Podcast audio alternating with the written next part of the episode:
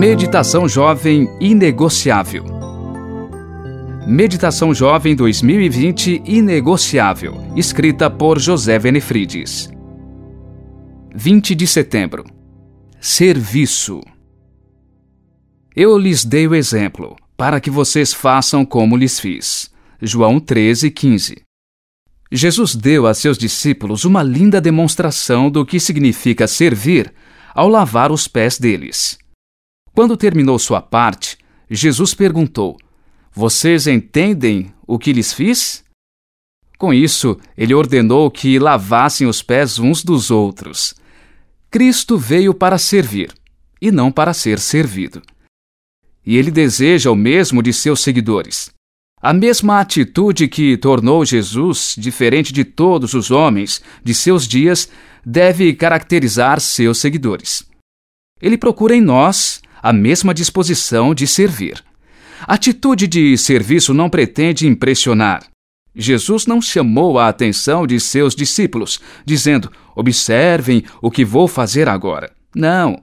Ele tomou a bacia e a toalha silenciosamente.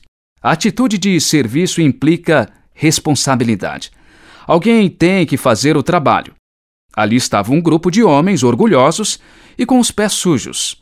Se fosse um dia chuvoso, os pés estariam enlameados. Se fosse seco, estariam empoeirados. Alguém teria que tomar a bacia e a toalha e fazer o serviço sujo. Ali havia água, bacia e toalhas. Só faltavam servos. A atitude de serviço não escolhe a tarefa. Pode ser a mais humilde, como lavar os pés uns dos outros, mas, se for feita para a glória de Deus, será reconhecida e recompensada pelo Senhor. A atitude de serviço deve ser bem feita. Todas as tarefas, se bem realizadas, revelam Jesus para os homens. As pessoas ficarão impressionadas e dirão que o humilde servo esteve pessoalmente com o Senhor. A atitude de serviço é amor.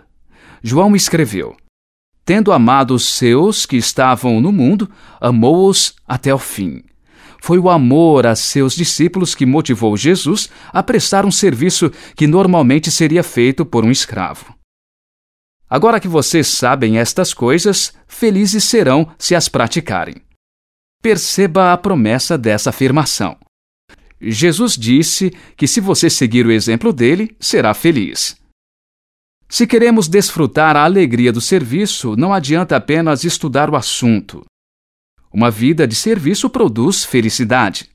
Ela começa quando arregaçamos as mangas, amarramos a toalha na cintura e lavamos alguns pés, em silêncio, com humildade e alegria. Como Jesus, podemos ser mansos e humildes de coração e demonstrar isso em serviço amoroso e despretensioso. Eu me chamo William Lobo, trabalho como designer gráfico na Casa Publicadora Brasileira.